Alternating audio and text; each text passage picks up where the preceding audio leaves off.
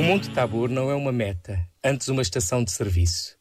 Um breve momento para atestar os depósitos da alma com o convite do Pai a escutar o Filho e para rever o mapa do caminho que tem uma cruz na capa.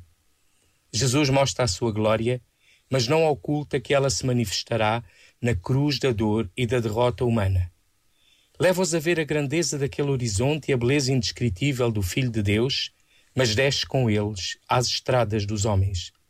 E esse será sempre o dinamismo dos cristãos.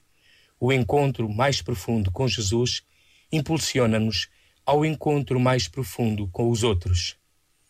Nestes tempos difíceis que vivemos, falta subir o Tabor Calvário, onde se vislumbrem horizontes de perdão e de paz. Este momento está disponível em podcast no site e na app da